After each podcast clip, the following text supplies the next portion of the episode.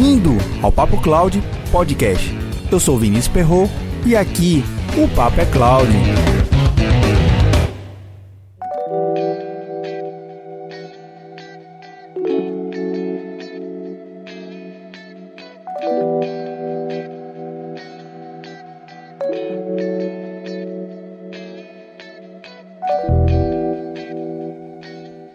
Oportunidades vêm e vão no mundo dos negócios, independente da era, momento econômico do país ou continente. Mas as oportunidades que surgem nem sempre são tão fáceis de serem observadas e passam batidas pelo mercado e acabam desaparecendo na mesma velocidade que surgiram. Em 2006, trabalhava em uma empresa que tinha como função ofertar empréstimos para empreendedores autônomos. Isso muito antes de surgir a regulamentação e o cadastro do MEI, microempreendedor individual. Uma das tecnologias que estavam acessíveis para compra era o Pocket PC, os precursores dos smartphones. Eles tinham Wi-Fi, transferência de arquivos por Bluetooth, edição de documentos, aplicativos, jogos, navegador, editor de texto e câmera. Claro que em uma qualidade bem reduzida em comparação aos primeiros smartphones. Interessante que para conceder crédito ao empreendedor, existia a função do agente de crédito, que era um profissional que basicamente visitavam um empreendimento como açougue, padaria, barraca de espetinho, fiteiro, qualquer coisa que o empresário tinha. Poderia ser até quem fazia bolos em casa. Nessas visitas eram feito um levantamento completo utilizando um questionário com 12 páginas. O relatório socioeconômico, como era chamado, tinha como principal função criar um perfil do empresário e do seu negócio. Assim, a concessão do crédito era direcionado para o perfil de cada empreendimento. Bem, o ponto que mais me incomodava nesse processo era exatamente quando um agente de crédito voltava para uma das agências e começava a ter que digitar todo o questionário no sistema que já era web e acessível de qualquer computador conectado à internet. Era 2006 e os computadores e internet nas casas das pessoas ainda era algo considerado item de luxo e nada de home office fazia muito sentido para a grande maioria das pessoas na época, certo? Além de existirem os Pocket PC no mercado, estava surgindo cada vez mais modelos dos chamados netbooks, que nada mais era do que um notebook com capacidade menor, sendo mais barato do que os notebooks, porém ainda mais caro do que os Pocket PCs. A oportunidade que analisei na época foi entender como aquelas duas tecnologias poderiam de alguma forma acelerar ao máximo a cadeia do processo de concessão de crédito. Mas para isso eu teria que entender como funcionava na prática a cadeia como um todo. Para resumir, o que eu fiz inicialmente foi assim: passei a visitar junto com os agentes de crédito os clientes de suas carteiras. Nesse processo eu levei praticamente 30 dias, tendo visitas na parte da manhã ou na parte da tarde. Legal que conheci histórias incríveis de diversas pessoas que davam tudo pelo seu negócio. Depois, passei a digitar cada levantamento socioeconômico no sistema e como tinha coisa para digitar, hein? Como eu era o eu keep, o famoso faz tudo da TI, por só ter eu mesmo, Alguns chamados de TI eu resolvia depois de expediente, já que a prioridade era o crédito. Alinhei com a pessoa que fazia os malotes de transferência dos empréstimos e enviava para o banco em fazer as atividades dele. Depois de uma semana aprendendo, ele saiu de férias e passei 30 dias responsável por toda a comunicação entre o banco e os empréstimos. Em seguida, fui aprender como era o controle financeiro, boletos pagos, em atraso, comissões dos agentes, comunicado aos clientes e um monte de outras coisas. O legal que aprendi com a minha chefe na época, que era diretora administrativa financeira da empresa. Um baita aprendizado. Houve vários outros processos que participei, mas no fim, eu não somente tinha mapeado toda a cadeia desde a captação em campo, liberação e controle do empréstimo, mas pude descobrir como as coisas estavam interligadas diretamente ou indiretamente. Depois de praticamente 90 dias nessa imersão do que é um microcrédito, fui concluir o meu estudo apontando as vantagens de cada tecnologia, Pocket PC versus Netbook. Mais à frente você vai descobrir qual foi a tecnologia vencedora.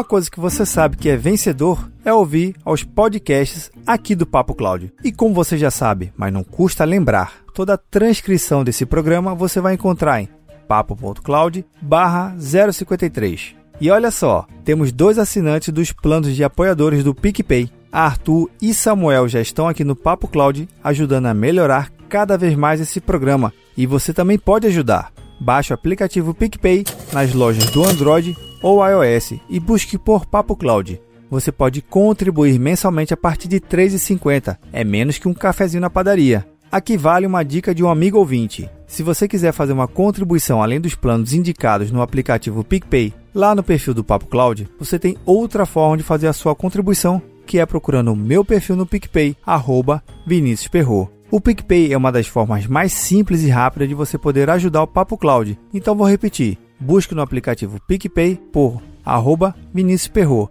Lembrando que Perro é P-E-R-R-O-T-T. E agradeço a dica do amigo Nadilson.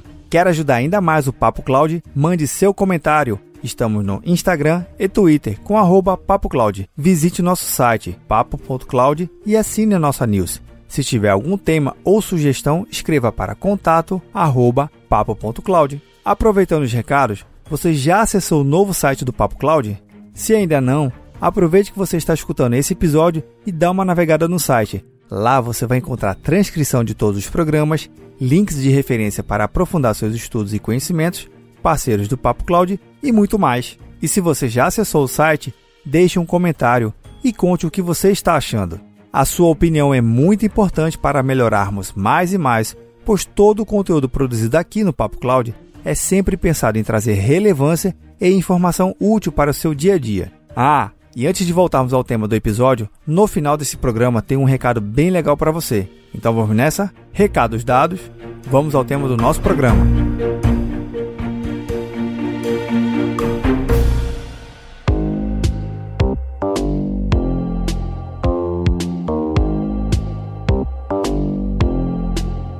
Três coisas que, durante o processo de avaliação e estudo das tecnologias em 2006, ainda estão válidas nos dias de hoje para projetos de cloud computing.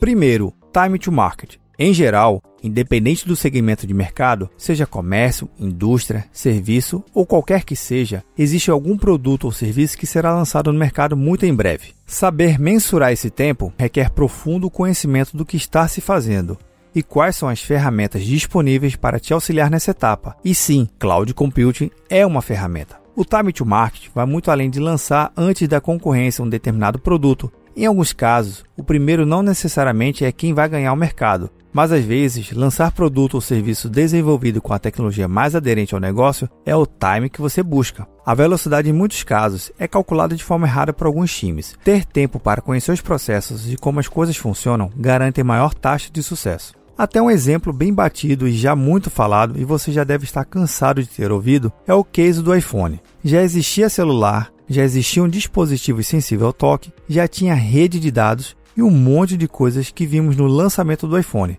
Mas foi nesse lançamento que as coisas passaram a fazer sentido juntas. Claro que teve um monte de outras coisas envolvidas no lançamento do iPhone, mas acho que deu para você entender o ponto.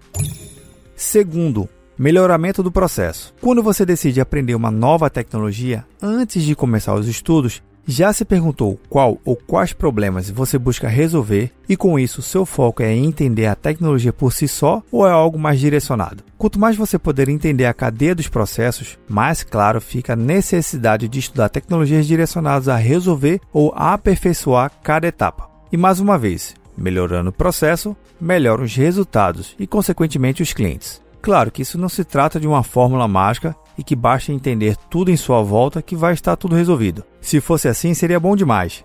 Porém, no mundo real, as coisas são diferentes, mas a cada entendimento e evolução tecnológica, melhores são as chances na batalha do mercado. Terceiro, estude sem preconceito. No meu projeto em 2006, estudei como era essa tal de Pocket PC. Em geral, era algo pouco utilizado no mercado. Eu mesmo não conhecia nenhuma empresa em Recife que utilizasse para poder entender como era a experiência. Então, quando estiver analisando computação em nuvem, Vá além da infraestrutura como serviço e busque entender recursos além do básico da nuvem. Normalmente, tendemos a estudar somente o que já entendemos, como se quanto mais entendermos de uma coisa só mais bem aprofundada, teremos resultados melhores. Em alguns casos, sim, já em outros, a prática tem mostrado novos resultados. E aí, o que achou? Você já participou por algum projeto assim? Manda lá no Instagram, arroba seu comentário e compartilhe conosco sua experiência. Não se preocupe, na transcrição desse programa você vai encontrar todos os pontos citados aqui ficando mais fácil para construir suas anotações. E revelando quem foi o vencedor da batalha entre o Pocket PC versus o Netbook, o vencedor foi o Pocket PC, especificamente o Palm OS Z22. Se você não sabe que equipamento é esse, vou deixar na transcrição uma foto para você saber do que estou falando. Quais foram os principais motivos do Palm OS Z22 ter ganho? Valor: custava uns 300 reais cada e o netbook cerca de 900 reais. Mas Vinícius, a aplicação já estava pronta e era web. Não seria melhor usar o netbook? Bem, em linhas gerais, sim, mas não tinha internet 3G fácil e acessível economicamente para ser contratada na época. Um outro fator foi mobilidade. Com o palmo cabendo no bolso e na palma da mão, era muito mais simples de usar e a bateria durava muito mais tempo do que o netbook. E a aplicação, como foi resolvido? Aí um fator chave. Basicamente, criar uma aplicação para a plataforma Palm OS não era uma coisa do outro mundo e foi rápido para a empresa que desenvolvia o sistema principal em web cria algo para o Palmer. Depois de alguns testes em campo, o projeto nasce. E o tempo de coletar os dados dos clientes desde o cadastro socioeconômico até ter o crédito já na conta do cliente foi de simplesmente 5 dias úteis para menos de 24 horas. Ter o malote pronto para ser enviado para o banco era coisa de 2 a 3 horas. O banco passou a ser o ofensor da cadeia do processo como um todo teve uma economia também no papel, é claro, já que deixamos de imprimir e guardar cadastro dos clientes. No final do processo, era necessário apenas uma folha de papel que tinha todas as informações e o resto estava no sistema.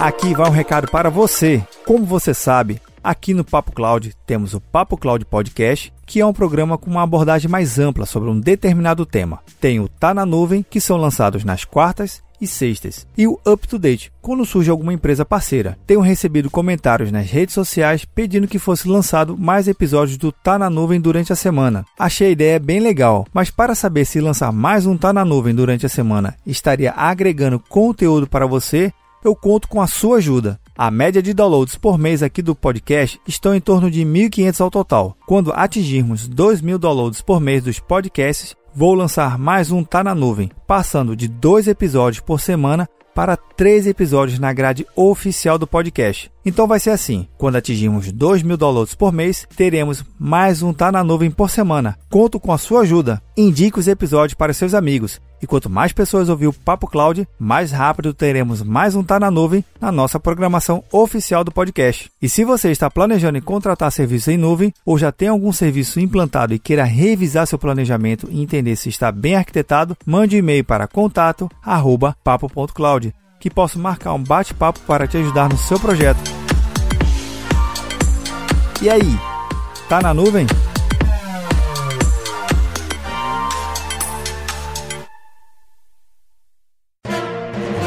Mais um produto com a edição do Senhor A.